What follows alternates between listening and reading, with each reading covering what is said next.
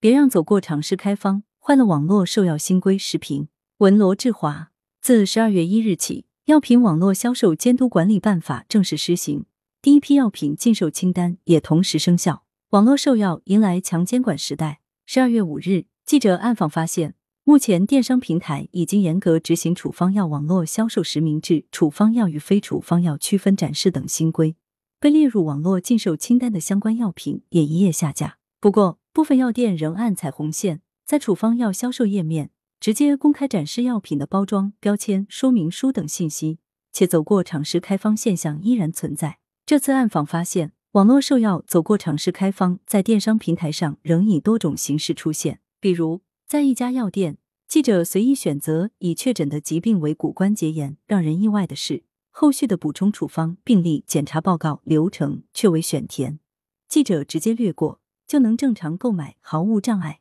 再如某互联网医院的医生为记者进行一对一问诊，但记者无需上传病历资料，只需点击无补充，医生便于一分钟内开出电子处方单，没有任何审核，记者就可完成药品购买。说穿了。开处方只是一种可以忽略的形式，目的只是为了顺利卖出药品。这些做法在办法出台之前比较常见，也是网络售药的安全性引发广泛担心的重要原因。药品，尤其是处方药的适应症与禁忌症，均需严格遵守，否则不仅不能治病，反而可能致病，甚至将致患者于十分危险的境地。多年来，网售处方药解禁之所以十分谨慎，正是基于对处方药滥用的担心。先出台强监管举措，再扩大药品网售范围，正是为了避免出现处方药滥用等现象，确保先诊后方、后方后药的次序能够得到严格遵守。过去出现大量走过场试开方，主要因为相关规则还不够明确。办法正式施行后，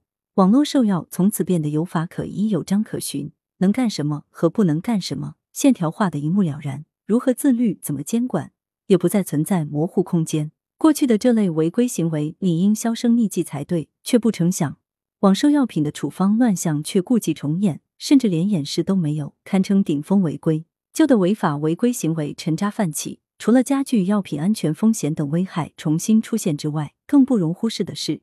此行为还破坏了新规的严肃性。倘若在新规之下，此类行为仍潜滋暗长，就容易形成破窗效应，导致新规被架空，网络售药重新出现乱象。网络售药渠道的疏通将大幅提升看病的便捷性，也让互联网诊疗从此告别有医无药的窘境。但安全是网络售药发展的前提。既然网络售药迎来强监管时代，那么对于办法实施后的苗头性做法，理应冒头就打，从而将之扼杀在萌芽状态，以展现强监管的震慑力，确保办法不折不扣的得到执行。护航网络售药模式安全稳健发展，成为求医问药的理想通道。来源：羊城晚报羊城派，责编：张琪、谢小婉，校对：朱晓明。